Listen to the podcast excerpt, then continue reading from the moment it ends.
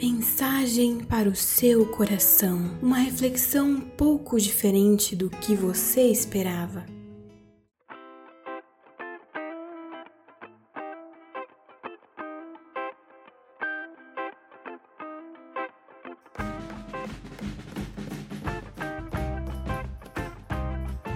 Isso aí, pessoal. Estamos aqui hoje com mais um Vagamente, ah, começando já com uma errata. eu, na minha apresentação, disse que eu era cristão desde 2009, deu aquele bug mental na cabeça, mas na realidade eu sou cristão desde 2006. Então, só para deixar registrado essa informação relevante aí. E hoje nós vamos falar então sobre a vontade de Deus. Um tema bastante aclamado aí, né? A gente tem visto muita gente que tem problemas em entender essa vontade de Deus. Na verdade, é um problema muito comum, né? mesmo depois de tanto tempo na fé, para você ver pessoas que elas têm essa dificuldade ainda de compreender a vontade de Deus. Então a gente vai falar um pouquinho sobre isso aí e como, como ela se comporta realmente, como a gente tem que se comportar realmente em relação à vontade de Deus. Então, começando aqui, ó. A gente vai trabalhar com algumas perguntas e dentro da, daquilo que a gente tinha se proposto a fazer, de levantar perguntas para reflexão e não necessariamente responder como se a gente tivesse as respostas exatas dessas perguntas. Dar uma, uma direção e caminhar juntos. Então, Gerald, a primeira é: Deus tem um plano maravilhoso para cada um de nós em nossa individualidade? Sim, resposta bem direta, sim. Sonoro sim. Ah, beleza, mas e aí se algo acontece de errado na minha vida, então esse plano ele ainda é maravilhoso? Continua maravilhoso, continua maravilhoso. Por que continua maravilhoso? Se a gente pega é, e começa a buscar um pouco mais na Bíblia a respeito daquilo que Deus quer pra gente, a gente vai se deparar com alguns textos e a gente vai buscar, a gente busca para tentar entender o plano de Deus, entender a, a sua, o seu planejamento ali para nossa vida, né? Tem um plano geral, a gente sabe disso, tem um plano geral que é a glorificação de Deus, é o plano geral da, da vida cristã, da igreja, do que aconteceu, é a glória de Deus. Mas eu acredito que Deus tem essa, essa particularidade em algumas pessoas, todas as pessoas que ele está na, na, na, fé, que estão na igreja, que estão andando com ele, movimentar isso de maneira que possa essa pessoa possa ser realmente útil para aquele propósito, mesmo que muitas vezes não faça sentido para a gente. Talvez o, o que mais cause confusão aqui é imaginar que quando a gente pensa na palavra maravilhoso, você, todos nós pensamos rapidamente, ligamos, conectamos rapidamente com Sim. algo bom, Sim. O nosso conceito de bom, o nosso conceito de que as coisas deem certo, de que tudo vá bem. Então, uhum. a nossa profissão vá bem, nosso casamento vá bem, nossos estudos vão bem, e esse isso é o plano maravilhoso. Mas a partir do momento em que qualquer coisa que da nossa perspectiva pareça que não deu certo, Aí já começamos a questionar, então, será que eu não estou no plano A de Deus? Será que estou fazendo alguma coisa de errado? Será que deixei de, de orar? Será que eu não, naquela minha primeira oração, eu não falei assim, repreendo o nome de Jesus? É. Foi isso que causou essa dificuldade em minha vida? É, a gente tem essa dificuldade com a vontade de Deus por causa disso, né? Não é à toa que a teologia da prosperidade está aí tão forte, né? Por causa que as pessoas elas entendem, entendem realmente esse maravilhoso como, ah, eu vou ser próspero, financeiramente falando, né? Não que a Bíblia não fale que a gente vai ser próximo, mas ela fala em outro sentido. Que a gente vai ter uma vida abundante, a Bíblia fala, né? Aí a pessoa fala, ah, mas é abundância é dinheiro, é fartura, bens acumulados, mega cena acumulada, né? Tem alguns que gostam de jogar nisso aí também. Mas assim. É, é... Qualquer coisa fora disso já não é mais o plano de Deus. Se eu não tô rico, não tô feliz. Isso. Se tudo não tá certo, não é o plano maravilhoso de Deus. Então, é, é, se você, você tá indo para a igreja, furou o pneu do carro, não, não é para ir na igreja. Deus não quer que eu vou na igreja. É isso que acontece? Não, né, gente? O pneu do carro é algo comum, aconteceu um erro. Qualquer erro na trajetória é comum. A palavra de Deus nos traz muitos exemplos. Por exemplo, a perseguição da igreja é algo ruim, mas proporcionou algo bom. Então a gente tem que estar tá sempre tentando manejar as coisas e olhar com a ótica real daquilo que importa, que é a ótica de Deus. É, mas aí a gente tem que entender também o que, que Deus quer, né? E esse é o nosso gancho para a gente pensar então da seguinte forma. Então, esse desejo, essa vontade de conhecer o plano, então, esse é um desejo genuíno Nós deveríamos então tentar conhecer qual é o plano de Deus para as nossas vidas de alguma forma? Eu acho sim. Nós temos que, se nós cremos nesse Deus, a gente tem que entender ele. E daí vem uma coisa muito lógica. Como é que a gente faz para entender Deus? Bíblia, palavra de Deus, estudar, entender. Que a gente entende que a Bíblia é o manual do cristão. Quando você compra um carro novo, você não tem muita coisa assim, ah, tem multimídia, tem não sei o que, tem não sei o que, um monte de botãozinho lá. O que, que você faz? Você quer saber como usar esse carro? Manual do usuário. E daí a gente tá na vida cristã, a gente não quer ler o manual. A gente quer só ouvir a pregação do domingo, a gente não quer se aprofundar pessoalmente naquilo que Deus sempre pede pra gente, ó, tudo, procure minha vontade. Ó, se você me procurar, eu vou, vou mostrar para você, mas procurar do jeito certo. Vou, vou usar uma ilustração aqui, by amigo e pastor Serginho.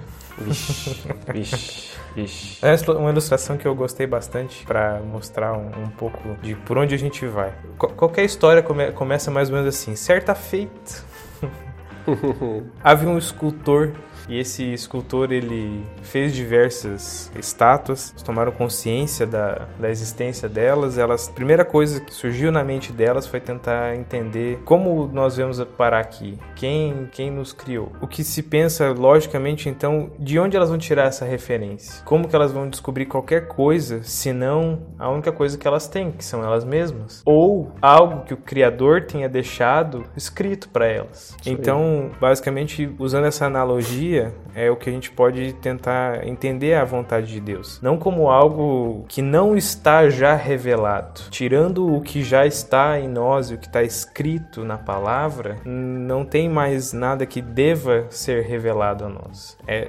isso já é o suficiente até para nossa limitação da nossa mente humana. Mais que isso, eu não sei se a gente aguenta em, em tentar entender. Mas também não que isso não seja uma limitação para a gente falar assim: ah, Deus é tão complexo que eu não vou nem tentar entender a vontade dele. Não nesse sentido também. É uma motivação para você estudar, a entender a, o que já está revelado, porque é, parte-se disso. Nem, nem o que já está revelado a gente não busca e quer tentar descobrir uma coisa que não era para, não é não é por esse caminho caminho que você deve ir. É isso aí. A gente parte do, desse princípio no seguinte, porque a gente tem, bem, eu na minha, nas minhas andanças aí em várias eclésias, em várias igrejas, passei por várias e visitei várias. A gente acaba carregando algumas coisas né, até a gente realmente entender. E eu acho que o pior, pior experiência é você viver naquele frenesi maluco de entender a transcendência da vontade de Deus, aquilo que está acima desse plano, aquilo que Tá acima, aquilo que Deus não, não falou, aquela vontade secreta de Deus. Com o tempo a gente começa a entender que isso é difícil. Por mais que você ore, por mais que você corra atrás, por mais que você jejue, por mais que você vá no monte. e quem nunca foi no monte que atira a primeira pedra, as pessoas elas vivem é, malucas. Elas, tipo assim, ah, eu tenho que. Bem, bem, se Deus não me revelar, eu não vou casar com essa pessoa. Se Deus não me, me mostrar aqui de alguma forma transcendente, espiritual, sobrenatural, eu não vou fazer tal coisa. Eu não vou trocar de carro, eu não vou mudar de cidade, eu não vou mudar de emprego. Então as pessoas elas estão. Elas vivem nessa loucura e elas estão se auto-sabotando. Estão se sabotando. Porque não é isso. Não é isso que Deus está prometendo. Deus nem prometeu que ia falar dessa forma com a gente. Essa é a realidade. Em nenhum momento. Em nenhum momento ele fala assim: ó, vou falar falar com vocês dessa forma. Como você disse, a gente tem a vontade de revelar a Bíblia, que já é bastante coisa pra gente entender. E em muitos casos é muito, não é simples, ela não é simplista, ela não é uma coisa assim, ah, você leu, você entendeu. Porque é muito fácil. O que que acontece? O pessoal vai lá ler um texto e já aplica no, na sua vida de maneira prática, mas em cima da sua visão, não na visão do cara que escreveu. E daí vai acontecendo esse monte de coisa linda que a gente tem visto nas igrejas, esse monte de erro, esse monte de loucura, é, cada vez 呃 cristãos mais e mais equivocados, né? não nem para chamar de cristão, para falar a minha verdade, né? Porque já não estão mais seguindo a, a, real palavra de Deus. Mas é, e aí vem esses escândalos gospel que a gente tem visto nos últimos dias aí, né? Que não vamos nem comentar, acho que todo mundo já deve saber. Ficou muito famoso, todo mundo tá falando. Então assim, as pessoas elas estão vivendo essa, essa, essa loucura uhum. de buscar esse extra, quando na verdade elas poderiam estar vivendo muito bem, tranquilas, se elas estivessem entendendo aquilo que está revelado, Sim. aquilo que Deus já mostrou pra gente. Aí eu falo por mim quando quando falo isso, porque eu também agia dessa forma. Como eu falei, eu tinha uma bagagem, eu pensava dessa forma. Depois eu comecei a entender melhor. Eu falei, não, cara, aqui é o manual. Vou começar a seguir isso aqui para ver. Cara, só sucesso. Só sucesso. A vida melhorou, assim, a minha perspectiva de relação ao mundo, em relação à vida cristã. Tem, cara, óbvio, tô, tô num processo também, todo mundo tá num processo. Mas se for comparar em questão de, de entendimento da vontade de Deus, com certeza a evolução foi muito grande. E a gente começa a se frustrar menos, porque a gente não começa a depositar a confiança no nosso desejo de algo, mas sim no desejo de Deus de algo. Algo também relacionado a isso, pegando um pouco do gancho, é realmente isso, você ler a palavra e você falar dentro da sua perspectiva limitada, só do, do que você viu. Então você tem experiências passadas que você viu, ah, você e você leva essa bagagem com você e tudo que você já nós já tivemos como experiência, já vivemos. No presente nós temos sempre essa sensação de insegurança, de que deve haver só um caminho certo e se eu não acertar na primeira vez eu tô acabado e minha vida acabou porque eu não consegui acertar qual era minha profissão correta, como se fosse dessa forma. E além disso, busca por um futuro melhor. E tudo isso gera um sentimento de insatisfação de que por eu não ter feito algo correto no meu passado, hoje no meu presente eu estou sofrendo as consequências daquilo, não que não sejamos responsáveis pelas escolhas que fizemos, mas não é como se é, essas escolhas elas não tenham volta e eu só tivesse uma chance de acertar e só houvesse um caminho a ser seguido em, em, determinadas áreas. E por ter feito isso, hoje eu sou inseguro e eu sempre fico ansioso pelo futuro, porque será que eu vou carregar isso pro resto da minha vida? Então, isso, isso é uma loucura realmente, é uma loucura pensar dessa forma e você vai ficando maluco achando que pensando dessa forma não tem mais solução. Eu cometi um erro irreparável. É, o, o grande problema é que as pessoas, elas, quando não estão alinhadas com a vontade de Deus, elas não conseguem ver que determinadas decisões não têm esse, vamos dizer assim, cunho espiritual. Elas não afetam a moralidade cristã. Elas não vão te fazer pecar de alguma forma. O que, que é? Por exemplo, na sua vida familiar, como o Tiago já falou, familiar, profissional, acadêmica, eclesiástica. Ah, sei lá, vou casar com, namorar com tal pessoa. É bom que vocês orem. É bom que você, vocês tenham uma vida espiritual. É extremamente importante. Acho, ninguém. Acho, acho que já começa inclusive aí, né? É. Então, não, se isso. você está orando com essa pessoa, ela provavelmente é cristã e você isso, já isso. começar então, um assim, relacionamento. Aí, aí qual que é o erro? Aí eu preciso de uma revelação de Deus para saber se é essa pessoa certa. Cara, não existe. Você gosta da pessoa, a pessoa tem um, uma, um alinhamento de, de, de pensamento igual ao seu uma pessoa que busca mais ou menos os mesmos objetivos, quer crescer na vida, digamos assim, não só, não só material, mas espiritual, quer fazer algo pro reino, ter vocês têm os mesmos desejos, são muito parecidos, por que que não? Qual que é o problema? Parece que tem tantas opções que eu fico numa angústia tão grande Isso. que eu nunca vou encontrar a certo. É. Como Não, não, é, não é por aí. A é... gente fica nessa cultura de procurar a tampa da panela, o corpo perfeito, a aparência perfeita, e, e a gente esquece do, da, da, daquilo que é o real, né? E a gente está sendo influenciado pela cultura nesse sentido, né? E aí esquece de ser influenciado por aquilo que realmente importa, que é a palavra de Deus. A profissional, por exemplo, ah, eu surgiu uma vaga de emprego, sei lá, vamos botar um lugar bem longe, lá em Nova York. É errado você ir lá para Nova York trabalhar? Se a proposta for boa, Deus, Deus quer que você vá para lá ou não? Você acha que Deus não quer que você vá para lá? Como é que funciona isso na prática? A, a questão é muito simples. Uma avaliação de moral. Você avaliar essa proposta colocando os pontos ali, pensando assim: tem algum problema moralmente, algum problema teológico em eu ir lá? Eu vou, nessa minha decisão, eu vou, por exemplo, vamos dar um exemplo. Ah, se para eu aceitar essa proposta eu tenho que ficar longe da, da, da minha esposa, eu não vou. Ah, se eu certo. tiver que aceitar essa, para aceitar essa proposta, eu vou estar tá num local que, que não. Que te induz ao erro. Que me leva a, a cometer o erro. Esse, esse tipo de coisa sim deve ser avaliado. Mas se eu tenho propostas sem nenhum desses, desses problemas, tanto faz se eu vou para Nova York ou se eu fico em Cascavel. Não, não faz a menor diferença. Não que ele, ele já conhece, ele já sabe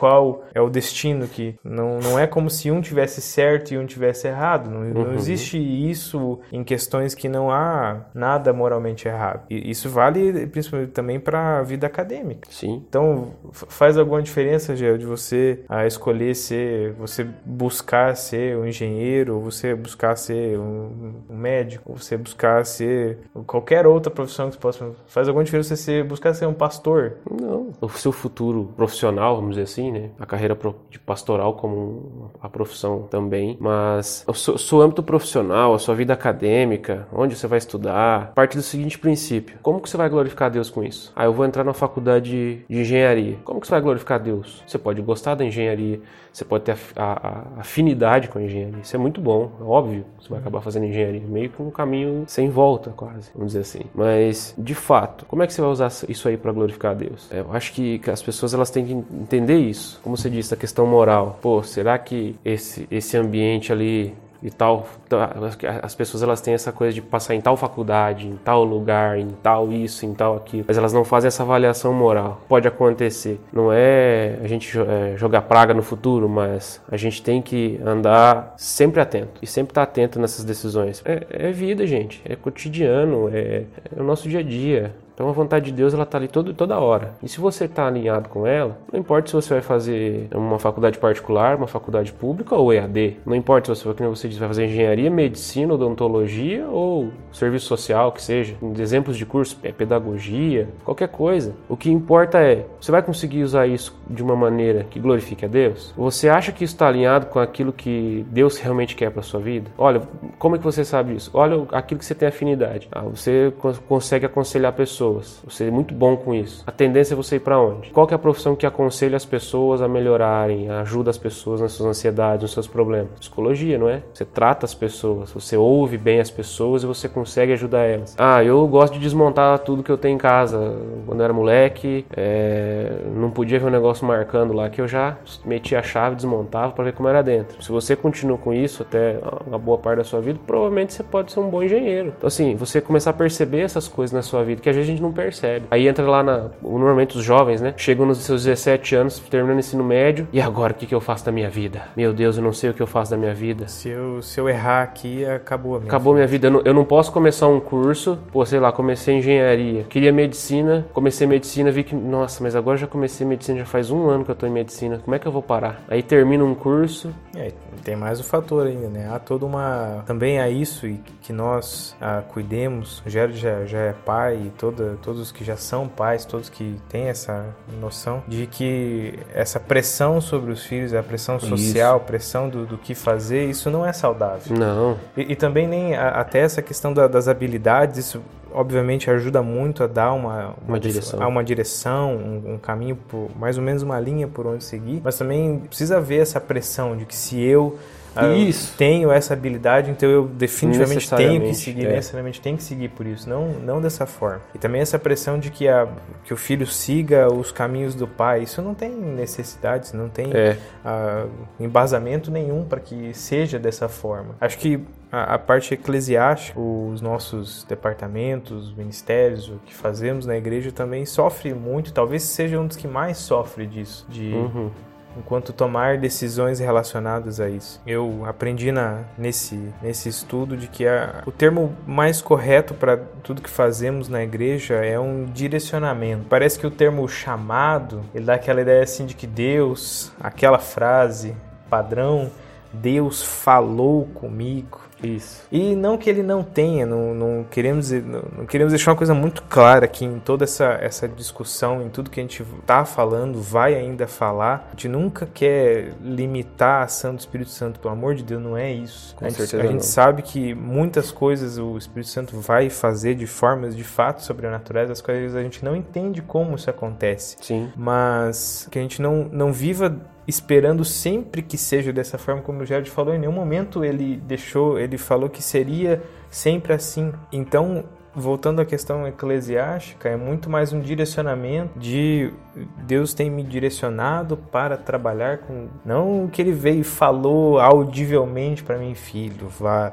trabalhe com isso.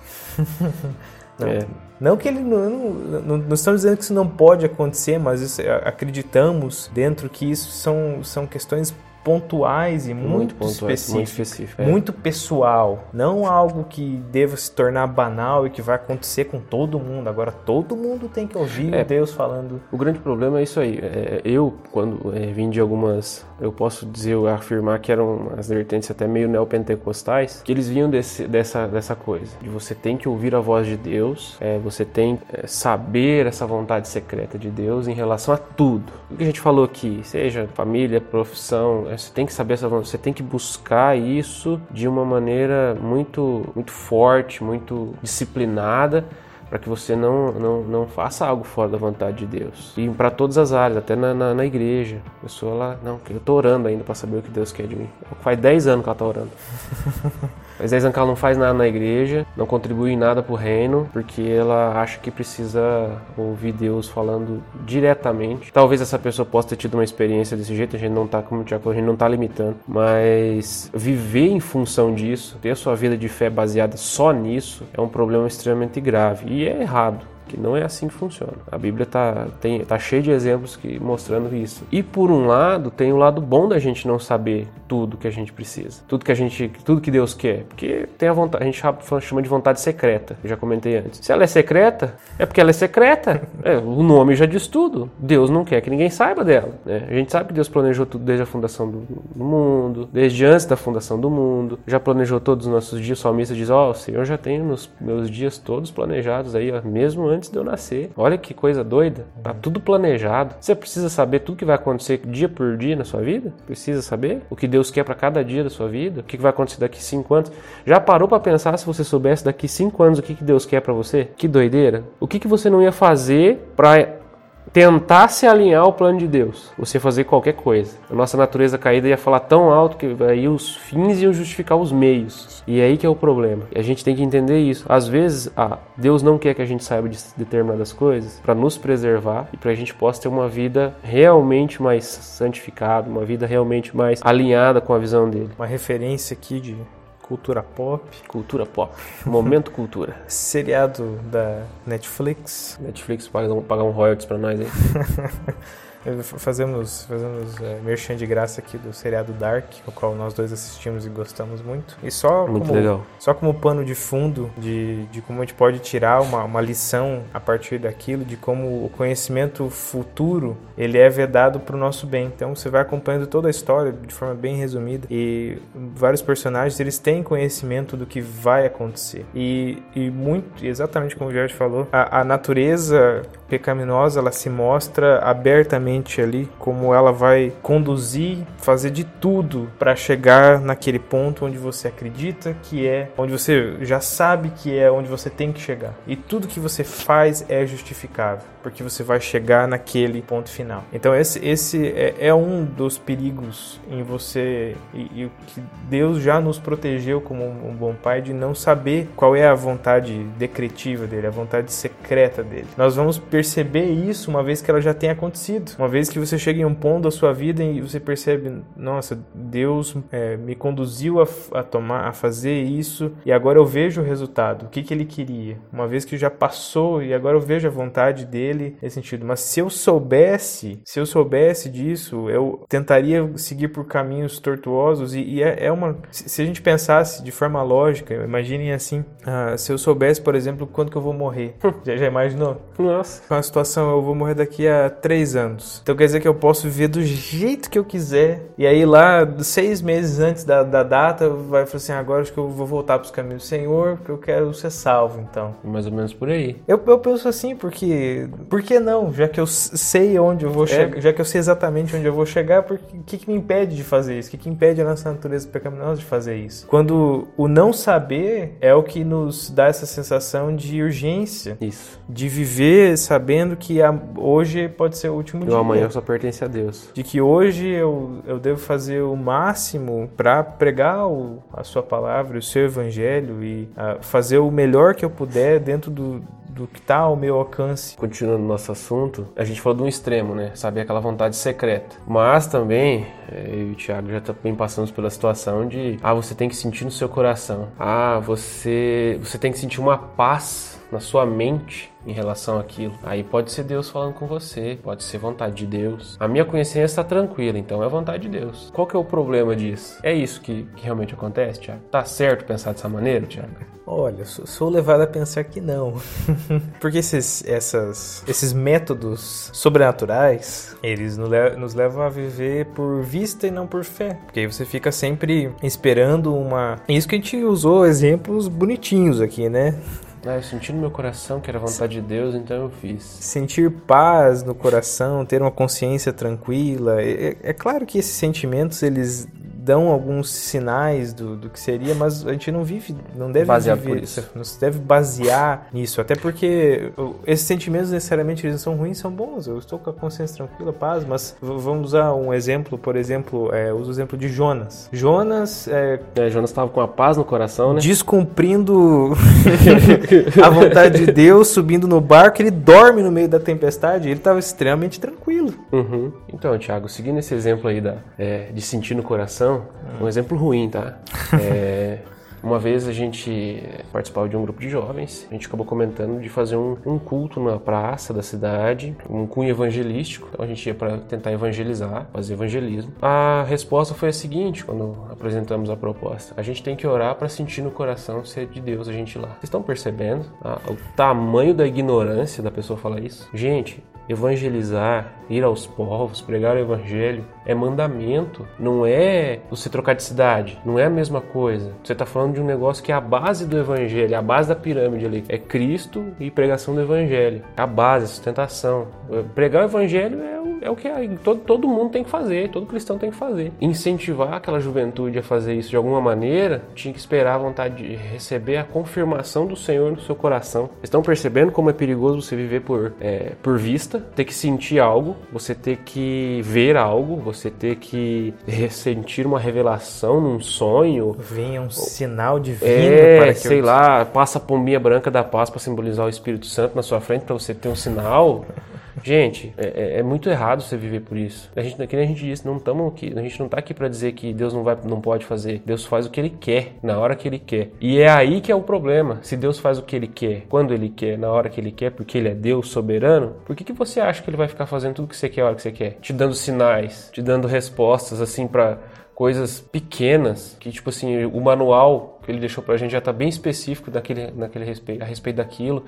E a gente fica ali ai Deus eu preciso saber se eu posso casar com essa pessoa. Ai Deus eu preciso saber se eu posso ir na praça evangelizar alguém. Gente esse é, esse aí é, é uma realidade de muita muita gente muita igreja tá vivendo errado porque aprendeu errado. É aí que a gente tá que é essa a intenção nossa que mostrar trazer esses, essas coisas para isso que a gente também passou por isso e hoje é, graças a Deus a gente tem percebido como que a gente estava é, andando por um caminho errado, não que a gente esteja 100% certo também, né? Que a gente também não é dono da razão, mas é, de alguma forma a, ajudar a alertar. E refletir também, podemos pegar vários exemplos bíblicos, e isso é um, um, exemplo de, rapidamente, outra coisa, né? Como qualquer coisa na Bíblia, ela pode ser interpretada de qualquer forma para torcer o que está lá para atender aos nossos desejos, o que a gente imagina que é o correto. Então você vai ter vários exemplos, né? A gente já comentou sobre Jonas, o, o exemplo clássico de Gideão, de que ele faz um teste, e aí que tá o ponto. O fato de Gideão ter feito um teste com algodão, para fez dois testes, né, que ficasse seco, depois ficasse molhado, ao redor ficasse seco, ao redor ficasse molhado. Isso não é um exemplo que a gente deva usar como para repetir. Isso não, isso não é uma coisa cotidiana.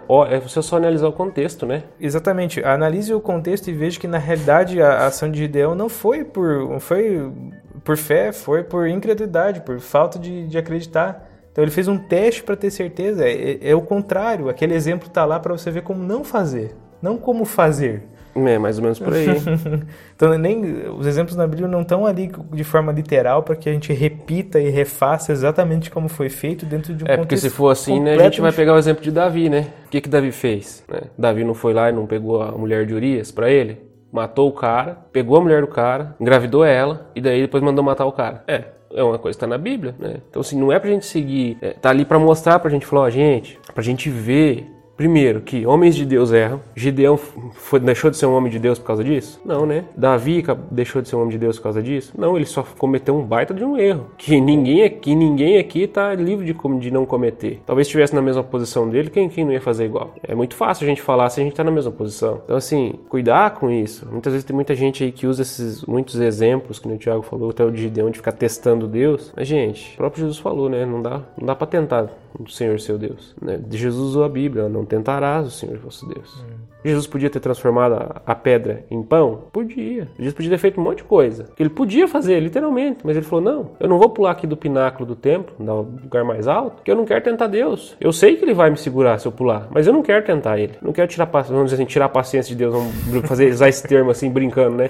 Pra, pra, pra ficar mais fácil. Eu não quero tirar a paciência de Deus em relação a mim. Porque ele sabia que ele não precisava fazer aquilo para saber que Deus cuida dele, saber que Deus amava ele, que Deus estava com ele. Ele não precisava daquilo. Então, por isso que ele retruca Satanás dessa maneira, ó, não tentará o Senhor vosso Deus. Porque ele sabia que ele não precisava fazer aquilo para ter uma prova de que Deus o amava, ou de que Deus estava com ele, ou de que Deus estava usando ele para o seu propósito. Enfim, finalizando isso, qualquer meio que você imagine para de utilizar como forma de entender a vontade de Deus ou tomar uma decisão que vá por essa vertente de que você necessita de algo visível ou que você consiga sentir para para então fazer alguma coisa, não tem embasamento nenhum, não é, não é assim que, que o Senhor nos ensinou a, a ter uma vivência com Ele. Tudo é por fé, é, acreditando, crendo de que Ele é, é soberano, Ele cuida de nossas, nossas vidas, assim como Ele tem cuidado até aqui, e não tem por que duvidar de que Ele vai continuar cuidando. Mas então, para nós pensarmos então como seriam formas mais saudáveis de, de tomar uma decisão, que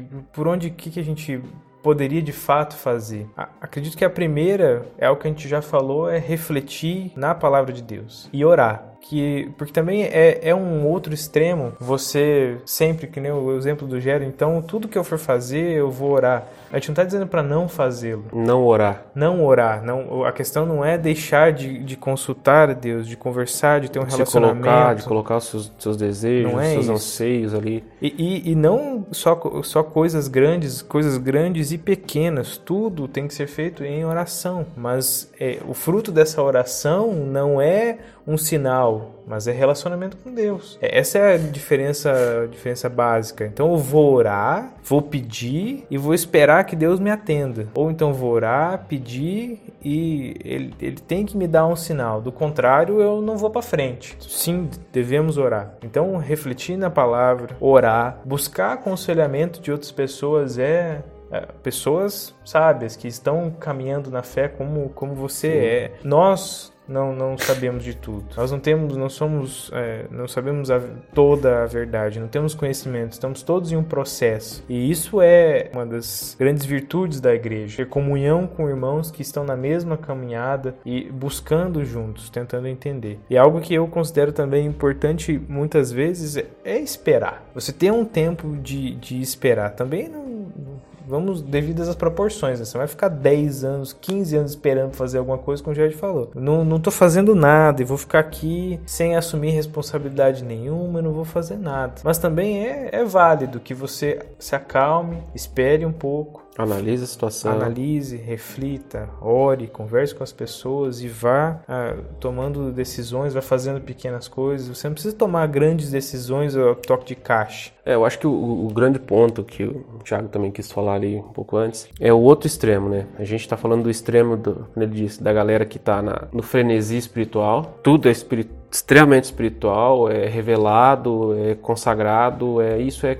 toda aquela monte de coisa que a gente ouve. E a gente tem um outro extremo que também é ruim, que é o cara que fala: "Ah, isso aqui é muito racional, não preciso orar para isso". Estão entendendo? Diferença? O cara ele tá vivendo o dia a dia dele, Aí quando que ele deixa quando ele ora, ele não faz seu devocional, ele não, não ora, ele não lê a Bíblia. Ou às vezes até um cara até estudioso Bíblia, mas ele não tem uma vida espiritual. É o outro extremo, porque ele acha assim, porque talvez ele possa ter tido uma experiência ruim com o outro lado, o outro extremo da espiritualidade, é, espiritualidade demais. Uhum e agora ele está querendo espiritualidade de menos. E está errado. A gente tem que andar tanto o estudo aprofundado das escrituras, quanto uma vida espiritual, elas têm que estar tá andando juntas, na mesma proporção, não é, é, em equilíbrio, porque é muito perigoso você acabar atendendo por um lado e você realmente não está fazendo nem, literalmente, não estar mais fazendo a vontade de Deus, ou estar desalinhado com a vontade de Deus. É, é, é, é um, é um, cuidado que a gente tem que ter, porque se você vai para um extremo ou para o outro, cara. E, e não é, e a gente não fala como se fosse uma coisa simples e fácil de fazer. Não, não é simples não. É difícil. É, é algo que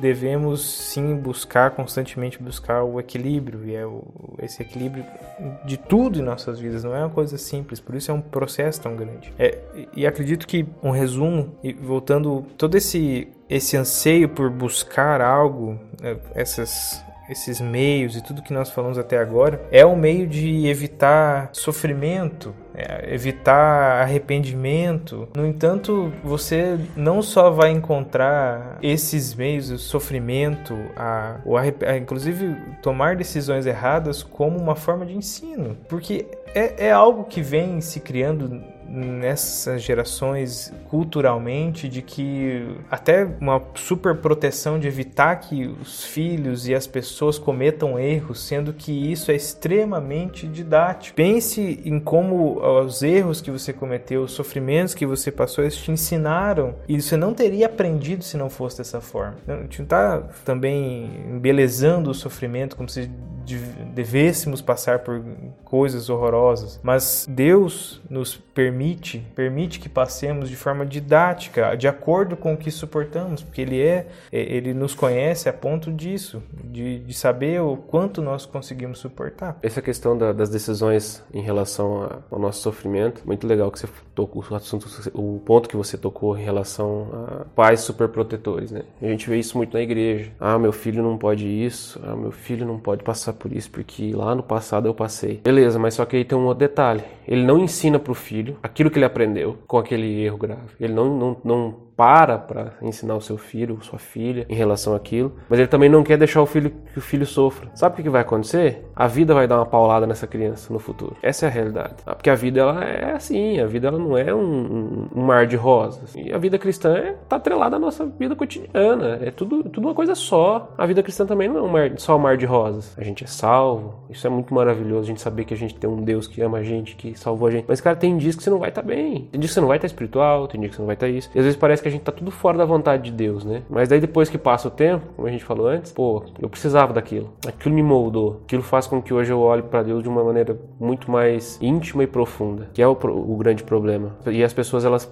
com a vontade de Deus, é a mesma coisa. Aí eu tenho que estar tá sempre alinhado, eu tenho sempre que estar tá buscando, sempre. É óbvio que você tem que estar tá buscando, mas busca do jeito certo, cara. Faz do jeito certo. Tem um, um jeito certo para fazer isso. Não é só você pegar e ficar ali, a Deus dará, orando, né? Achando que as coisas simplesmente vão cair do céu. E para encerrarmos aqui no nosso assunto, é, acho que podemos falar com bastante segurança de que a vontade de Deus ela já está revelada na sua palavra. Falando disso, vamos pegar aqui um texto de, de Romanos, Romanos 8, a 28 e 29 é o suficiente para a gente também aqui, porque se a gente for expor isso aqui, a gente tá, tá acabado aqui. É, mas é mais uma hora. É mais uma hora, pai. Mas é. Sabemos que Deus age em todas as coisas para o bem daqueles que o amam dos que foram chamados de acordo com o seu propósito, pois aqueles que de antemão conheceu também os predestinou para serem conformes à imagem de seu filho, a fim de que ele seja o primogênito entre muitos irmãos. Não vamos falar sobre predestinação, pelo amor de Deus, calma. Propósito calma. hoje é vontade de Deus. E, e, e acredito que comecemos aqui pelo ah, sabemos que Deus age em todas as coisas para o bem daqueles que o amam. Como a gente já falou hoje, a forma como nós vemos bem e o bem que Deus vê para as nossas vidas é completamente diferente. O que nós acabamos de comentar Passar por dificuldades, aflições, tropeços faz parte da caminhada e é para o nosso bem. Ah, é claro que nós queremos ter uma vida confortável, tranquilos, mas a gente não pode esperar isso. A gente não pode também se desesperar quando passando por uma, uma dificuldade, porque nós já fomos chamados, somos direcionados para um propósito. É, é interessante que a gente foi chamado segundo o propósito de Deus. Qual que é o propósito? O propósito da salvação e da glorificação do seu nome. E parece que e aí entra a parte da predestinação ali que a gente não quer falar, mas é, técnica vai ter que falar um pouquinho aqui. Tem como. Que ele nos chama, que ele nos chama, né? É, nos chama, nos dá a graça, nos dá a fé, nos traz redenção através do seu projeto, da sua o seu propósito. Só que parece que essa vontade de Deus para nossa vida não, não tem agradado muita gente, ela não tem satisfeito a galera em estar tá dentro do propósito de Deus. E aí vem todo esse problema que a gente veio discutindo até agora, que é o, o extremo de querer ser espiritual demais e o extremo de querer ser racional demais, o extremo de ficar só naquele marasmo de não assumir responsabilidade nenhuma porque pode se machucar ou pode, meu Deus, cometer o erro da vida. Então, assim, cara, se alinhe. Deus já chamou a gente para um propósito, com um propósito. Então, o que a gente precisa fazer é observar a sua palavra, ler ela, internalizar ela, aprender realmente o que ela quer dizer e começar a realmente viver isso. Que a gente vai começar a se alinhar a esse propósito de Deus. A gente vai começar a viver esse propósito de Deus e, e entender essa vontade de Deus que parece que é tão nebulosa, mas na verdade não é tão nebulosa quanto a gente acha que é. E é legal, uma indicação assim que é o que nos inspirou a começar esse, com esse tema, é um livro do Dr. Heber Campos, que é o Tomando Decisões Segundo a Maneira de Deus. Heber Campos Júnior. Júnior. Dr. Heber Campos Júnior, corrigido, tomando decisões segundo a vontade de Deus. Um livro excelente, um livrinho muito bom de se ler, traz o conteúdo de uma maneira bem é, apesar de ser um livro pequeno, traz um, de uma maneira muito profunda o, conteúdo. É, tanto que a primeira vez que eu li, há muitos anos atrás, foi um dos primeiros livros provavelmente que eu li, cara, aquilo, ele transformou a minha vida, né? transformou a minha visão em relação à vontade de Deus. Eu acho que vale a pena, fica a indicação aí para vocês. Eu não sei se o Tiago quer comentar alguma coisa do livro também. Fica, fica a indicação e reforçando que um, um dos propósitos desse podcast é, é incentivá-los à, à leitura. Nós, tanto que tudo isso que nós falamos trata da introdução do livro.